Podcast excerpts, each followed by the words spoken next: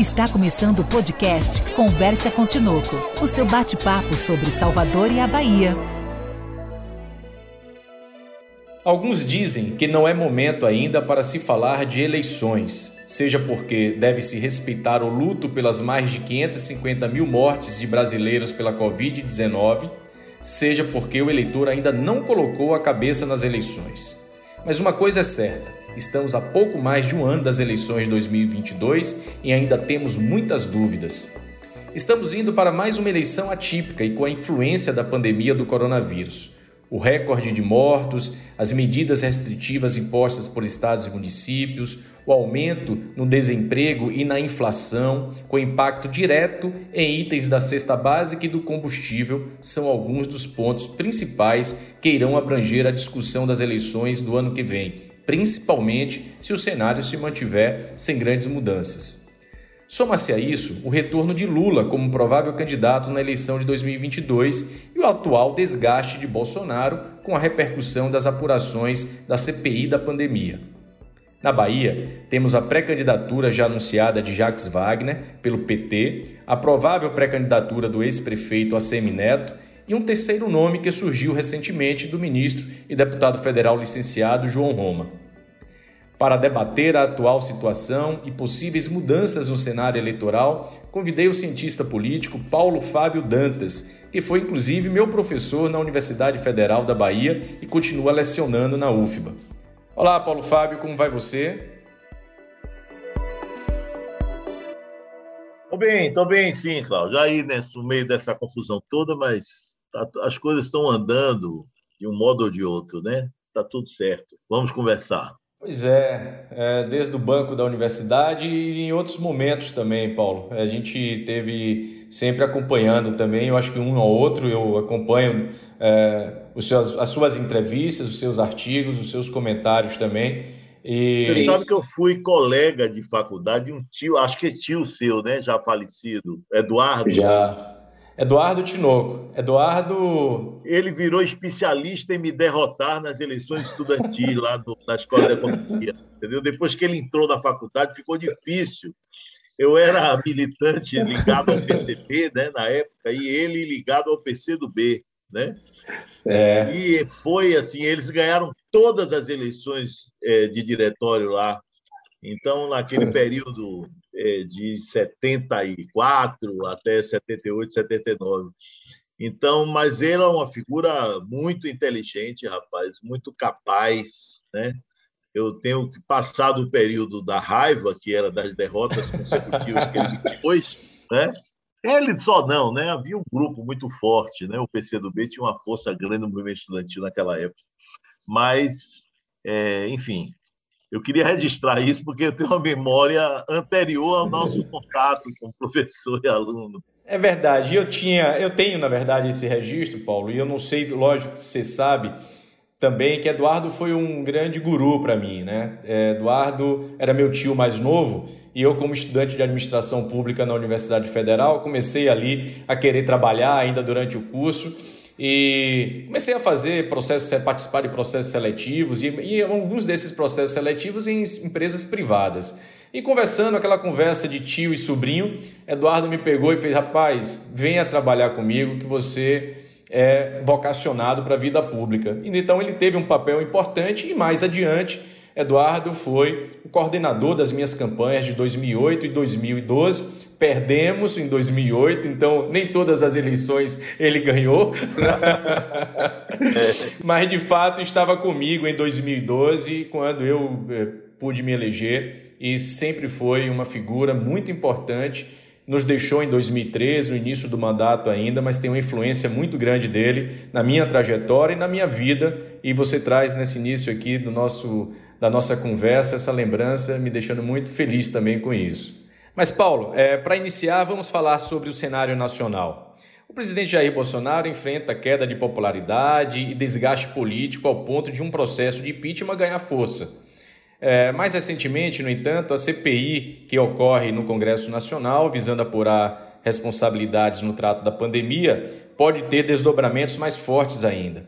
Como o senhor vê esse momento do presidente e como podemos projetar essa evolução até as eleições? Cláudio, cientistas políticos, como você sabe, né, de um modo geral, costumam resistir a fazer prognósticos, né? Esse é um território que poucos se aventuram.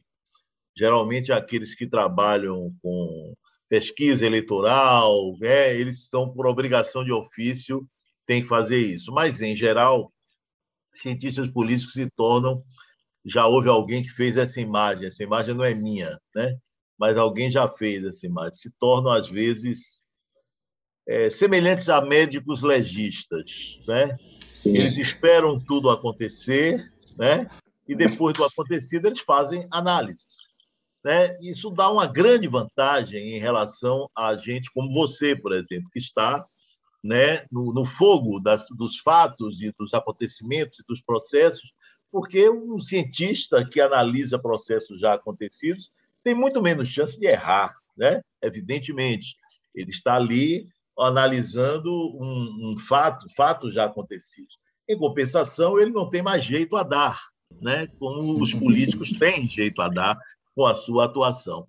Então, com uma pergunta como essa, mesmo com um horizonte relativamente próximo de um ano, é muito difícil prever né, do ponto de vista assim de uma de uma perspectiva da ciência política, vamos chamar assim. Mas eu tenho também o fato de, na minha trajetória, ter também sido vereador, também ter sido deputado estadual, passei pela política também, não consigo deixar, de alguma maneira, de trabalhar com essa ideia de que é preciso projetar, que é preciso né, discutir que se nós não podemos evitar e determinar o que vai acontecer, pelo menos temos condição de atuar numa linha de reforçar tal ou qual tendência e por aí vai. A minha impressão é que o processo de desgaste do presidente da República não tem mais volta. Do ponto de vista eleitoral, eu não estou fazendo nenhuma predição, estou apenas achando que ele chegou a um grau de, de que se chama aí de derretimento, que as forças que o cercaram e foram responsáveis pela sua ascensão à presidência, e que, de alguma maneira, mesmo aquelas, algumas que ainda sustentam politicamente esse arranjo que se formou em torno dele, a esta altura, ou há muito tempo, já devem estar claramente voltadas a encontrar algum plano B. Né? Eu não posso acreditar que estejam embarcando numa, numa, numa hipótese única de reeleição do presidente. Como, essa, como isso se dará em forma de desfecho, eu não sei. Não sei se ele disputará a eleição, não sei se, se, se em que condições disputará, não sei se sairá antes, não sabemos. Mas o que a minha impressão da, do momento atual é que há um campo político que envolve se chama de centro-direita, né? a direita democrática, centro-direita, que deve se organizar eleitoralmente em torno de outra alternativa que não a de Bolsonaro e tende a ser, as eleições de 2022, tal como eu enxergo, tende a ser uma eleição é, entre alguma, alguma possibilidade de candidatura agregadora desse campo contra a esquerda, que já está organizada e mais ou menos resolvida em torno da candidatura do ex-presidente Lula. Acho que se acontecer isso daqui para o ano que vem, eu talvez esteja sendo otimista demais, né? mas acho que se acontecer isso daqui para o ano que vem, nós estaremos certamente no rumo do enfrentamento dessas e saída dessa situação toda. Né? A, a, a, o, o, presidente Bolsonaro tem se tornado um fator de instabilidade muito grande, de, de baixa, de, de decréscimo da qualidade da política, de, de, de instabilização das instituições. E não me parece caminho, haver caminho mais seguro para sairmos disso do que o processo eleitoral. Né? E esse processo eleitoral se dando, não creio que de repente saiamos disso para uma unanimidade forjada em torno de uma candidatura com a do ex-presidente Lula, porque isso seria uma meia solução, uma meia sola. É claro que daria alívio, de alguma maneira, nos livrarmos de tudo isso que está acontecendo em razão do atual governo. Mas a saída verdadeira é a saída do Brasil recuperar a possibilidade de usar eleições para debater seu futuro entre candidatos que tenham como ponto de honra, vamos dizer assim, o respeito as regras do jogo, o respeito à Constituição, o respeito à democracia. E se nós conseguirmos, depois de passar por tudo isso que estamos passando, pandemia incluída, e conseguirmos chegar às eleições que viabilizem um debate como esse, eu acho que nós estaremos encontrando um caminho. Nós não podemos escolher se o caminho será esse ou não, mas esse eu acho que é o caminho desejável, e se ele é possível também, além de desejável, se ele também é possível, eu creio que para esse caminho devemos concentrar o máximo de esforços possível.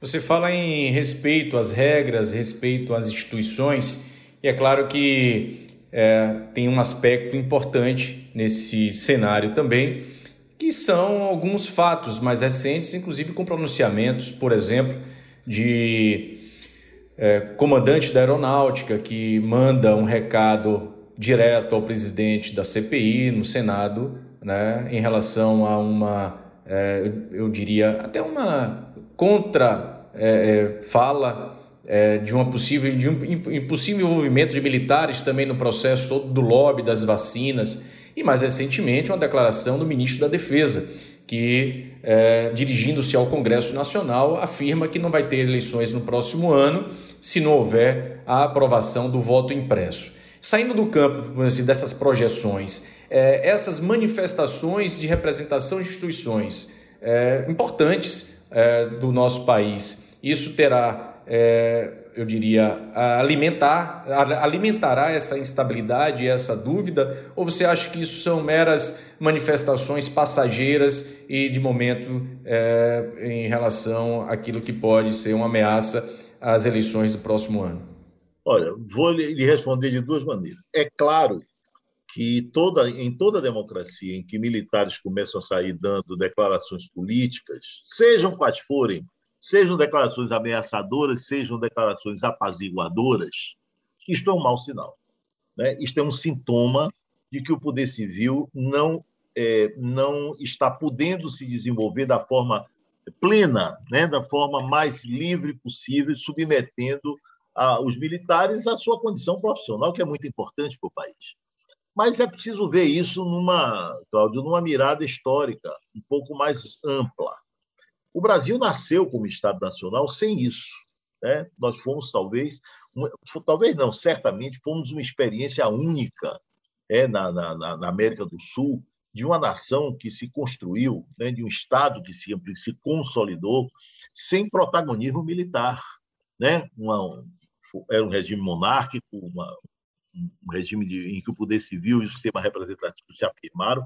Claro que não era uma democracia, era um regime altamente elitista, mas que contrastou nesse aspecto com a, a experiência dos nossos vizinhos todos, que, em busca da ideia de república, terminaram mergulhando em situações caudilhescas e confrontações e militarização da sua política. O Brasil atravessou seu primeiro século, praticamente seu primeiro século, sem isso. E a presença forte dos militares na política é algo, é algo que, que foi trazido a nós pela República. Foi a partir da República, que, nasceu inclusive com um golpe militar, que nós passamos a conviver com essa questão, e principalmente depois de 30. Portanto, a questão da ascensão dos militares, o acesso dos militares à política, está vinculado claramente ao, no, no Brasil aos momentos de transformação, de modernização do país, em que esse aspecto levando a um traço autoritário né, importante, esse aspecto se destacou. Mas eu quero chamar a atenção, isso chegou em 64, aquele paroxismo que nós vimos, a ponto de termos um regime é, de, de ascendência militar de longa duração. O que eu quero dizer é que a experiência do governo Bolsonaro é uma tentativa de reavivar um traço, esse traço, que, na verdade, já tinha sido, de, em grande medida, colocado num plano absolutamente secundário pela experiência da democracia que temos desde 88. É verdade que a, a, o saímos da ditadura através de uma transição pactuada. Não fizemos um processo de expurgo, não houve uma espécie de virada de ruptura e os militares, de alguma maneira, mantiveram algum tipo de salvaguarda que lhes permitiria num contexto favorável como esse de hoje, a voltar a se envolver em política. É claro que isso é verdade, mas isso é a nossa história. Não, há, não vamos mudar a nossa história. foi muito importante. Os ganhos que tivemos a partir dos anos 80 com aquela transição foram muito maiores do que este percalço, que é real, que existiu, mas ele existiu ao lado de um conjunto de conquistas que são absolutamente fundamentais e que foram garantidas pela Constituição de 88. Com a ascensão de Bolsonaro, é, traz o que? A possibilidade, ele, ele trabalhou com a possibilidade de fazer a, essa roda da história voltar para trás. E até aqui, a meu ver, a democracia brasileira tem conseguido evitar que isso aconteça. Existe a pressão, mas, inclusive, quanto mais nós vimos as atitudes, as declarações mais ofensivas, as declarações mais agressivas, isso revela, por outro lado, também a dificuldade que encontram para fazer aquela situação retornar através dos mecanismos normais. Porque as instituições brasileiras, de alguma maneira, adquiriram uma certa resiliência a isso. Então, eu vejo esse quadro com uma preocupação, com a necessidade de se tomar medidas. Existem duas em discussão no Congresso Nacional que eu acho que são importantes. Uma delas é a questão do controle da participação de militares da ativa nos governos, né? uma, uma, uma matéria sendo examinada na, na Câmara dos Deputados, acho que ela tem uma importância muito grande. E a outra é a discussão sobre a, a substituição, finalmente, daquele entulho da Lei de Segurança Nacional que se encontra no Senado, se não me engano. Né?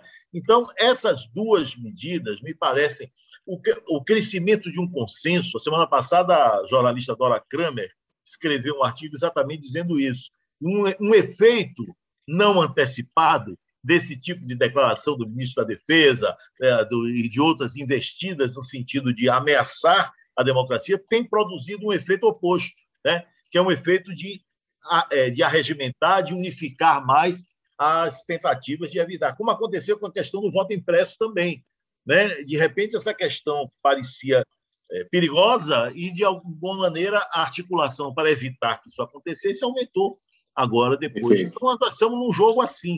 E acho que é preciso persistir nesse jogo assim. Somente a política é capaz né, de evitar que esses, esses fantasmas terminem se transformando em coisa real.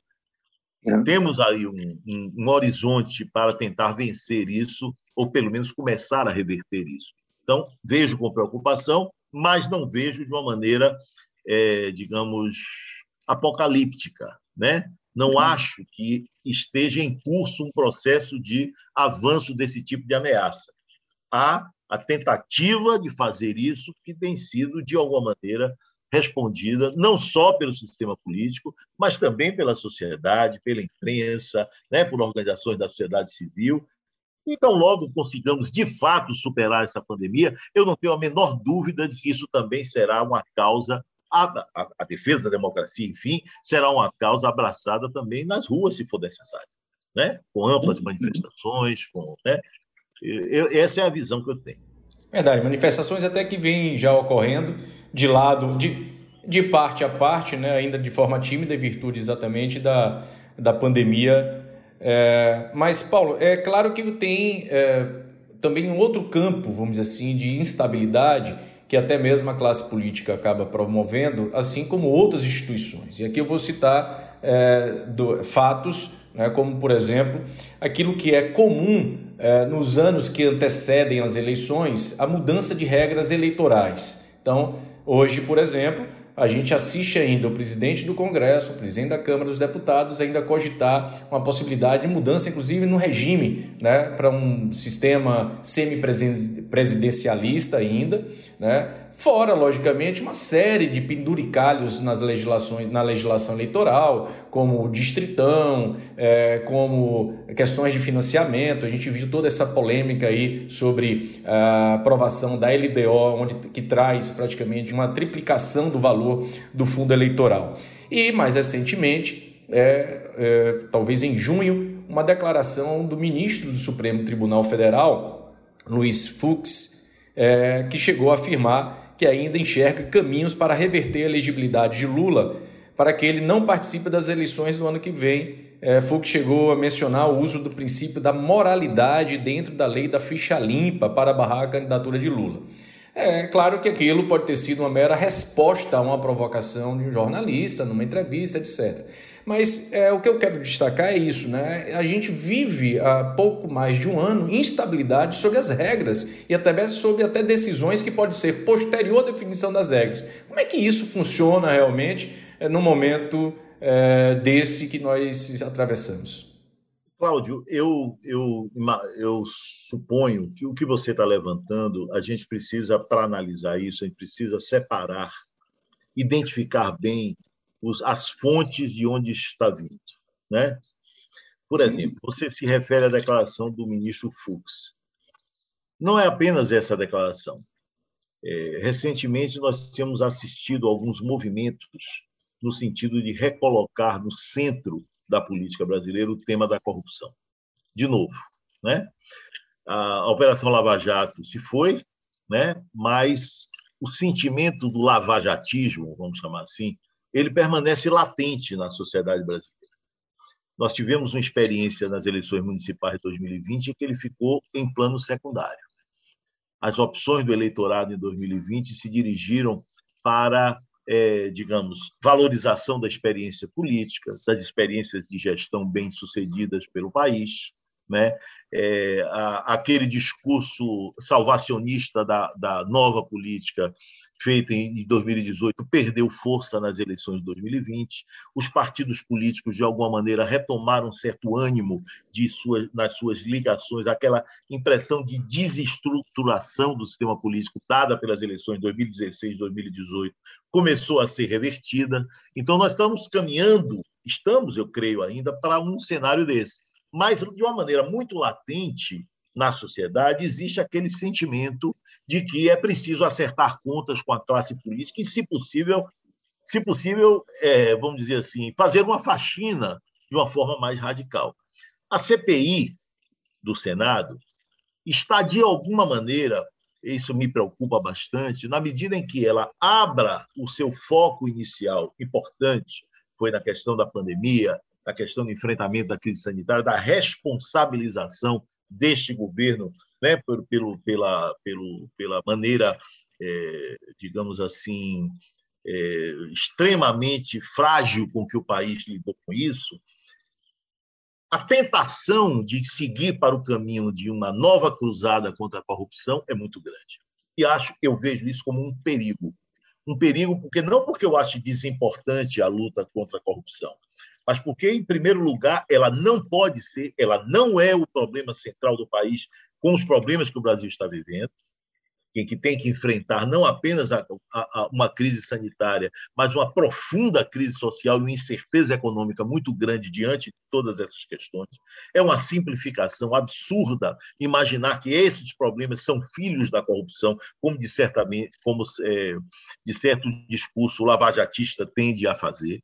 Acho que nós temos que colocar o tema da corrupção no seu devido lugar. Ele precisa ser tratado, ele é importante, mas quando o, o, o sistema político, quando o Congresso, quando a política propriamente dita assume para si atribuições que são da polícia, que são do Poder Judiciário, me parece que o foco da política se desloca. E isso é um perigo.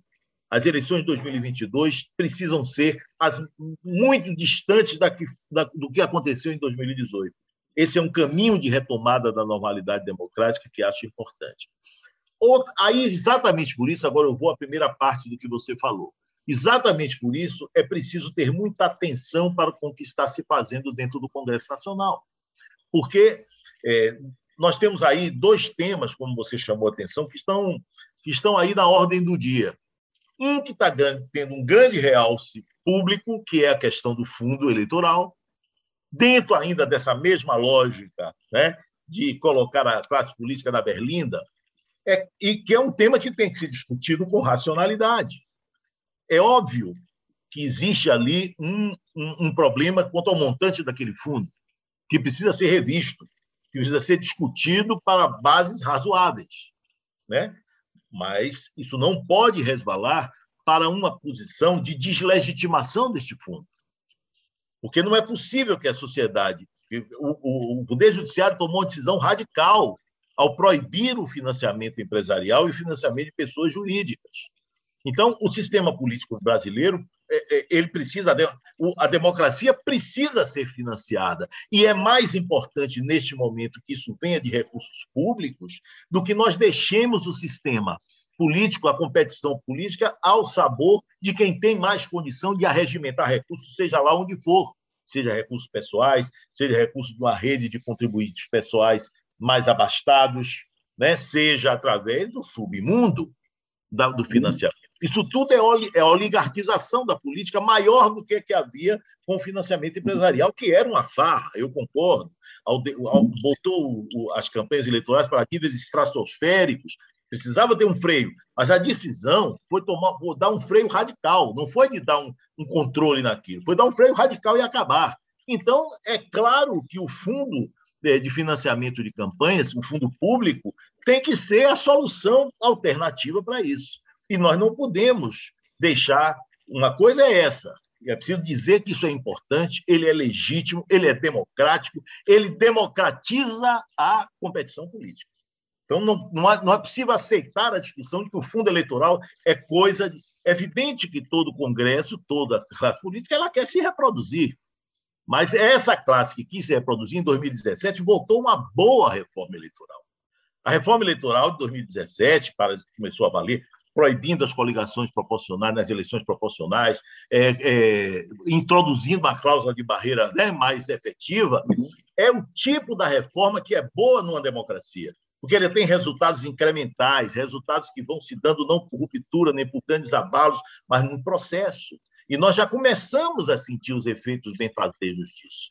Então, é, o, o, o, a, um Congresso é capaz, sim, de tomar medidas que, ao mesmo tempo, contemplem o seu interesse e contemplem o interesse público. Não tem que haver necessariamente uma discrepância entre as duas coisas. Entretanto, agora, você colocou aí como um penduricalho, eu peço licença a você para trazer ao centro da cena a discussão do distritão não pode ser secundarizada, porque eu considero esse o maior perigo ao sistema político brasileiro hoje em curso, porque eu posso estar mal informado, não tenho informações dele, mas colegas meus que têm mais informação do que eu estão dando conta da possibilidade de uma coisa dessa ser aprovada. O Distritão tem a capacidade, se for aprovado, de fazer letra morta desta reforma que foi feita em 2017. Perfeito. e transformar a questão partido em entidade fantasma. O partido vai ser exclusivamente importante para ocupar cargos em governo, mas vai perder toda e qualquer possibilidade de influir no processo eleitoral. A política institucional perderá, perderá força e você vai instituir a ideia, do, vai consagrar as candidaturas de si mesmo. Quer dizer, os mais votados são eleitos e dane-se o partido, dane-se o partidário. Isso é péssimo para a democracia. Não se conhece exemplo no mundo de democracia que funcione bem sem partidos consolidados, sem partidos fortes. Se nós temos déficit nesse assunto no Brasil, não é solução transformar esse déficit numa hecatombe, né? como o Distritão vai fazer. Eu considero isso uma coisa importantíssima, porque é, a meu ver, um araquiri. Né? Ser cometido isso pelo Congresso é um araquiri. E isso pode ter, inclusive, uma explicação, e eu vou concluir com isso essa resposta, que eu já me alonguei muito, com se nós compreendermos que o Congresso, a Câmara que aí está, e uma grande parte do Senado que aí está, elas são fruto daquela eleição, como você usou o adjetivo, atípica de 2018. Uhum. Os deputados que estão ali, como qualquer deputado, quer se reeleger como os outros queriam, como sempre. Isso não altera, não muda. Esse não é o que muda, é o tipo de político que são.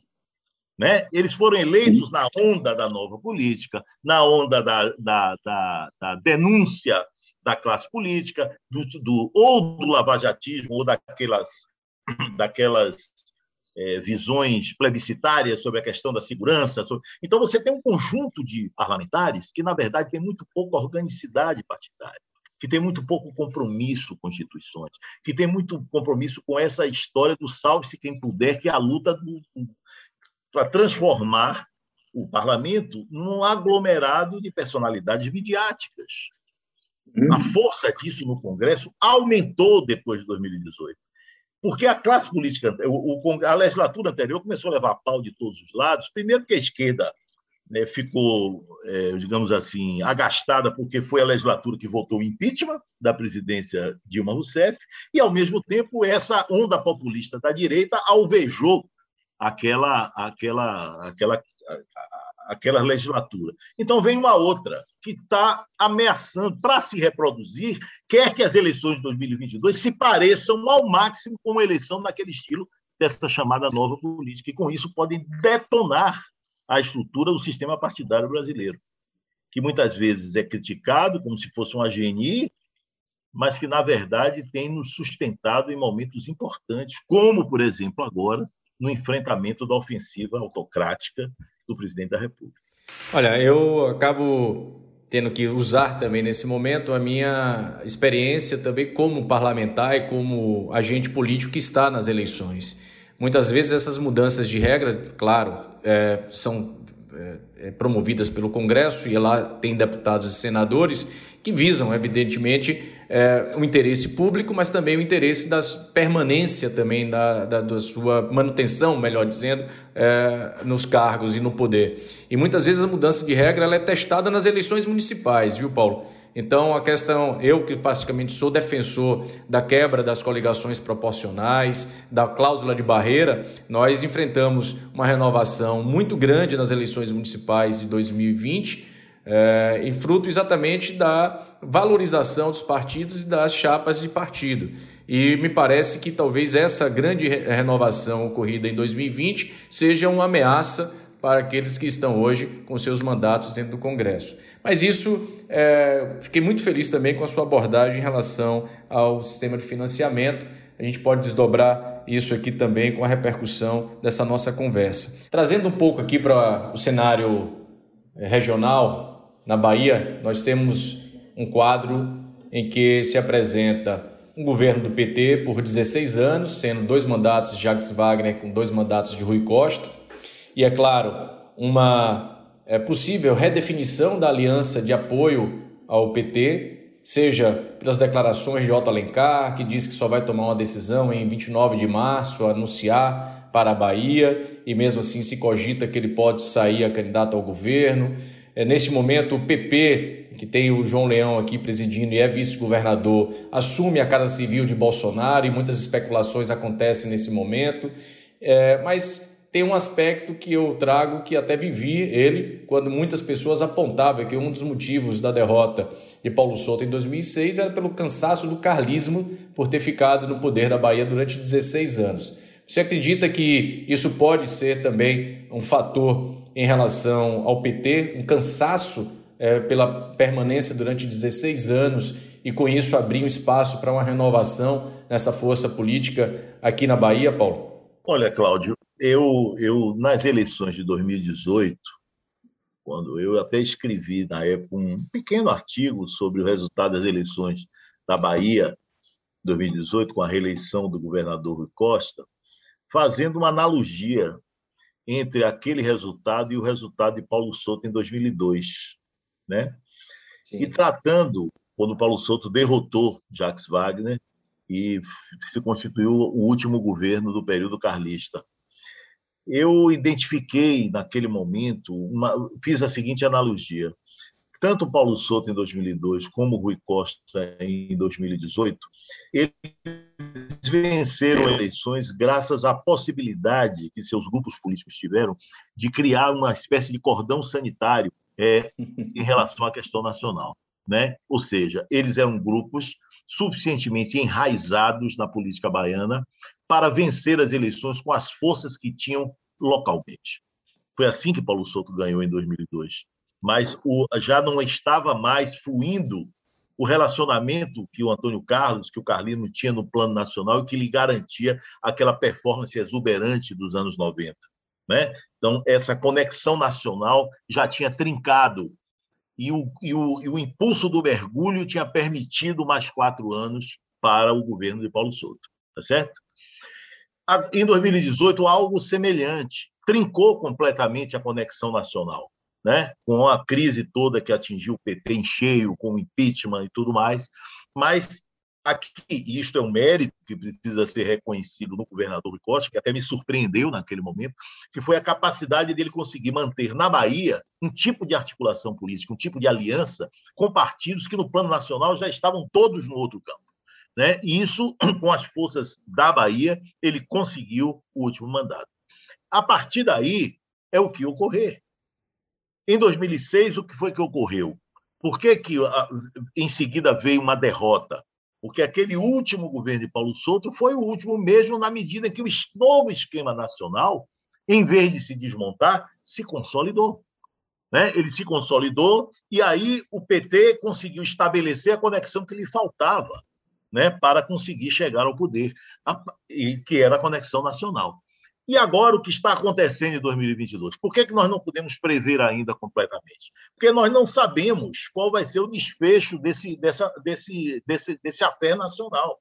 Se as coisas caminharem para um plebiscito né, que consagre, por exemplo, a candidatura de Lula, é evidente que esse esquema que parecia em 2018 ter vencido a sua última eleição, ele pode se renovar, né? ele pode se revigorar.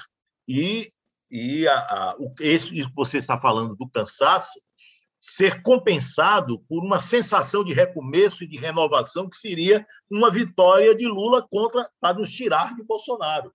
Né? Então, esse é, um, é, um, é uma possibilidade de desfecho. Se, a, se o processo de 2022 caminhar para outro lado, ou seja, a constituição de algum tipo de agregação no campo da centro-direita, né, da direita, e isso criar uma candidatura competitiva a ponto de retirar força e tirar Bolsonaro do segundo turno, retirar força e deixar, Bolsonaro deixar de ser a alternativa para vários segmentos desse campo que marcharam com ele em 2018, nós podemos ter esse elemento nacional a favor, atuando a favor de uma alternância de poder na Bahia. Né? Isso é uma coisa que não dá para dizer agora, porque uma coisa, Claudio, você deve saber disso tanto quanto eu, uma coisa que sempre foi decisiva, mesmo na presença de uma situação atípica como foi em 2018, a, a situação nacional sempre teve um papel importante nas eleições estaduais. Sempre teve. Claro que, às vezes, e o carlismo foi uma exceção em um determinado momento, o PT foi agora em 2018 também, é possível resistir né, e ter uma solução estadual que vá na contramão da política nacional. É possível que isso aconteça, mas não temos notícia na Bahia desde os anos 50 do século passado. São mais de 60 anos em que não existe exemplo de governador que se eleja em, na Bahia contra simultaneamente a máquina estadual e a máquina nacional. Isto é uma coisa decisiva na Bahia. Né? Ou você tem um controle da máquina estadual e consegue até eleger um candidato na contramão da, da ordem nacional, ou você tem acesso à ordem nacional para alterar a situação é, do Estado. Portanto, para um político como a Semineto, por exemplo, né, prefeito com excelente avaliação das suas gestões, com, liderando as pesquisas, esse fator nacional é fundamental. É fundamental que, por exemplo, se uma agregação do centro com, com, a, com a centro-direita democrática do centro não acontecer, as candidaturas da Semineto sofrerá um problema muito sério, porque para ele não é alternativa embarcar em Bolsonaro. Porque embarque em Bolsonaro para a Semineto significaria praticamente desmontar tudo que vem sendo construído pela sua política em mais de uma década. Né? Lembra a, a, a posição que ele tomou em 2018 ainda no primeiro turno, né? quando aqui houve algum risco de se fazer o que aconteceu em São Paulo, né? como o Dória embarcou naquele negócio de embarcar na canoa de Bolsonaro na última hora, a atuação do, de Neto foi uma atuação no sentido de, de, ir na contramão disso. Ficou com Alckmin até o último instante. Por quê? Não é apenas uma questão de convicção política, eu imagino. É uma questão também de compreensão de que o seu, o sua base de, de sustentação é uma base que não aceitará um tipo de posição dessa. Porque ele uhum. herdou, por exemplo, votos de apoio no eleitorado em áreas do centro, em áreas até próximas da esquerda, que não se identificam com o PT e que viram ali um processo de renovação. Então, ele não vai, um homem de 40 anos de idade vai jogar isso na lata do lixo, né, em torno de uma aventura imediata, não vai fazer isso, eu imagino uhum. que não. Então, o PT, por outro lado, no campo governista, isso tudo que você falou está acontecendo. Mas eu volto a dizer, é, até agora, o governador Rui Costa tem, vinha se revelando, vem se revelando, um articulador político capaz de manter o esquema que herdou do ex-governador uhum. Jacques Wagner. Né? Isso uhum. é uma coisa que tem que ser reconhecida. E agora, é óbvio, me parece óbvio, que se eles querem manter a aliança como está, e isso é muito difícil, como você assinalou, porque tem um problema nacional do PP, tem um problema nacional do próprio PSD, do, do senador Otto Alencar, quer dizer, você precisa ter uma segurança muito grande no plano estadual para contrariar essas diretrizes nacionais. E essa segurança no plano estadual só pode ser dado se houver um pacto e a candidatura de Lula estiver numa maré montante de tal maneira que consiga fazer com que o cálculo político aqui faça esses atores permanecerem unidos. E aí o PT vai ter que resolver uma questão. Ele não pode ter, me imagino que não, ele pode até partir para isso, mas vai ter que partir quase sozinho, com a esquerda talvez ao seu lado, que é ter ao mesmo tempo a candidatura do, do, do Jacques Wagner ao governo e, ao mesmo tempo, manter esta aliança da forma que está, quando nós sabemos que o, o, o vice-governador não pode repetir, não pode ser candidato a vice-governador de novo, Portanto, uhum. não é possível manter a, a, essa história com o PP na vice, né, do jeito que está. E sabemos que o senador Otto Alencar ele está, nesse momento, concluindo o seu mandato de senador, portanto, estará sem mandato, disputando em condições em que ele pode pretender o governo do Estado, situação que dificilmente se apresentará em outro momento. Né? Uhum. Né? Então, isso vai ter que ser um acerto muito bem feito, porque se Otto for candidato a senador, e, e vai de candidato a governador, como é possível, que será de Rui Costa? Um governador, afinal, bem avaliado, um governador, afinal, jovem, né? vai encerrar a sua carreira política neste momento, ou dar uma pausa, um, um, um, um intervalo em sua carreira política, em nome de quê exatamente? Da ascensão de Wagner ao governo do Estado, um senador que tem mandato de mais quatro anos garantido? Né? Então, há um Perfeito. conjunto de questões que não é possível prever o desfecho, porque o fator Lula é um fator importante.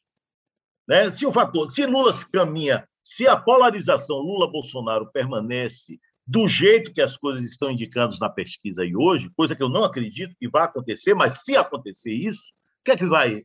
É, Bolsonaro, eu não vejo o Bolsonaro como um candidato com chances de derrotar Lula numa eleição. Uhum. E a, e, a, e a garantia quase né, uma garantia razoável de que Lula será o presidente, pode fazer Rui Costa, né, Rui Costa dizer tudo bem, não vou ser candidato, vou ficar no governo até o fim, porque ele poderá ter possibilidades de participação no governo de Lula depois. Perfeito. Isso pode ser um acordo, mas isso é um acordo que só vai ser feito se a candidatura de Lula estiver realmente nessa reta.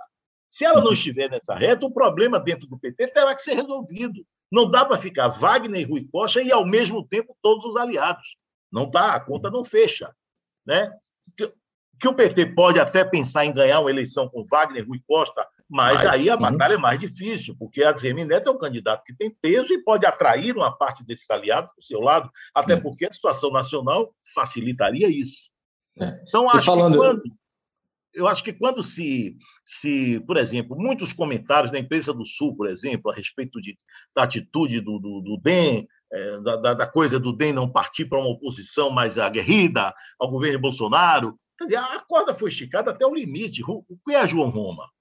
Né? João Roma é um exemplo de que essa corda foi esticada, de que evitou-se o embarque do DEM no esquema governista. Por isso existe o João Roma, porque se não, se não houvesse isso, não haveria João Roma.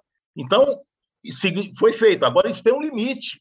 Qual é o limite? Não é possível que, sabendo que há setores governistas importantes dentro desse partido, né, que o desembarque se dê dessa maneira da ruptura, porque não, não se trata do PT, não se uhum. trata do, PS, do PDT, trata-se do DEM, né, que é um partido né, que tem suas conexões né, com um campo que se aproximou também e ajudou a eleger Bolsonaro. Eu acho que é um processo, entendeu, Cláudio? Que daqui Entendi. ano que vem se desenvolve. É um processo e daqui para o ano que vem se desenvolve, se define, mas a Semineto parece decidido a sair candidato e se lançou pela Bahia numa clara estratégia de se conectar diretamente com o eleitor. Traz o legado da boa avaliação da sua gestão aqui na capital e dedica sua energia nas discussões dos problemas e potenciais da Bahia para apresentar um plano com a mensagem de que a Bahia pode mais. Segundo pesquisas, ele aparece hoje na frente de Wagner e com possibilidade até de vencer no primeiro turno. Ele chegou até a admitir em declarações de que ele estaria pronto a governar a Bahia, seja lá quem for o presidente da República. É, como é que é, você avalia essa estratégia e quais são os pontos fortes e fracos do caminho de ACM Neto em 2022? Olha, é isso. Eu acho que, do ponto de vista de estratégia, nada a dizer. É isso aí mesmo. Agora, isso não significa, eu não acho que a CM Neto está numa posição é, de conforto tal né, de que isso baste. Eu acho que isso não basta. Eu volto a dizer, acho que o desfecho da situação nacional é importante para o destino eleitoral da candidatura da CM Neto. Né? Uma eleição polarizada, como o PT deseja, né? entre Lula e Bolsonaro, que chegue mesmo no primeiro ou no essa polarização pode se dar de uma maneira, Cláudio, que o primeiro turno antecipe o resultado eleitoral, quando uhum. ainda estão se disputando as eleições de governador, de senador, de deputado, né? Então, uma eleição que caminhe para uma vitória previsível, forte de Lula, exerce um poder gravitacional muito grande. E, com, e se eles têm, o, o, o, os adversários do ACM Neto, têm aqui a disponibilidade de um nome forte, principalmente se for o ex-governador Wagner, ou, ou mesmo que seja o senador Otto Alencar, né, esses, esse, essa, essa candidatura pode ser claramente beneficiada. Então, eu não acho que uma pesquisa com um ano e pouco antes das eleições seja garantia de coisa alguma. É, eu acho que está muito distante o momento em que se possa dizer que a Semineto é um, digamos assim, um favor. Ele é o que está em melhores condições, sem nenhuma dúvida. Mas, da mesma maneira que eu estou dizendo que a posição de Lula não é garantia nenhuma para ele, a posição da Semineto também não é. Né? Um ano antes das eleições, eu acho que vale muito mais você observar a capacidade de agregar, a capacidade de. É, a, a questão da rejeição, isso é um ponto favorável né, ao, ao, ao ex-prefeito, né? a questão da rejeição, a questão da capacidade de agregar, a capacidade de ampliar o, a, a existência de um campo, de uma faixa de eleitorado que pode que admite talvez votar é muito importante, né? porque significa a possibilidade de ampliação. Tudo isso. Eu acho que isso são fatores mais importantes do que a mensuração propriamente dita do percentual de intenção de voto em pesquisa estimulada. Né? Quer dizer, a distância de 41, 42, se não me engano, para 25, 27, que é o que tem de Wagner, né? ela não é uma distância tão confortável assim. Os problemas que eu acho para Wagner advêm da necessidade de administrar uma cozinha que não vai ser fácil de administrar. Então, ele está ali com 27%, porque ele está ali apresentado como uma candidatura de um campo né, em que você não tem é, questionamento. Só está lá ele, Neto e João Roma. Mas como ficará num quadro em que haja a possibilidade de uma candidatura de Otto Alencar? Diferente da do PT. É diferente. Então, essa a questão, o ponto difícil para o PT para a candidatura do PT é a administração interna de uma coalizão que já foi uma proeza ter sido mantida em 2018. O ponto difícil para Semineto é desembolar, a meu ver, esse problema da agregação do campo do centro-direita e do centro no Brasil. Isto é decisivo, a meu ver, para uma, o sucesso de uma candidatura como a de Semineto. São dois campos que têm scripts diferentes nesse momento mas eu não me arrisco de maneira nenhuma a dizer que a eleição na Bahia tem um franco favorito. Eu acho que ainda não.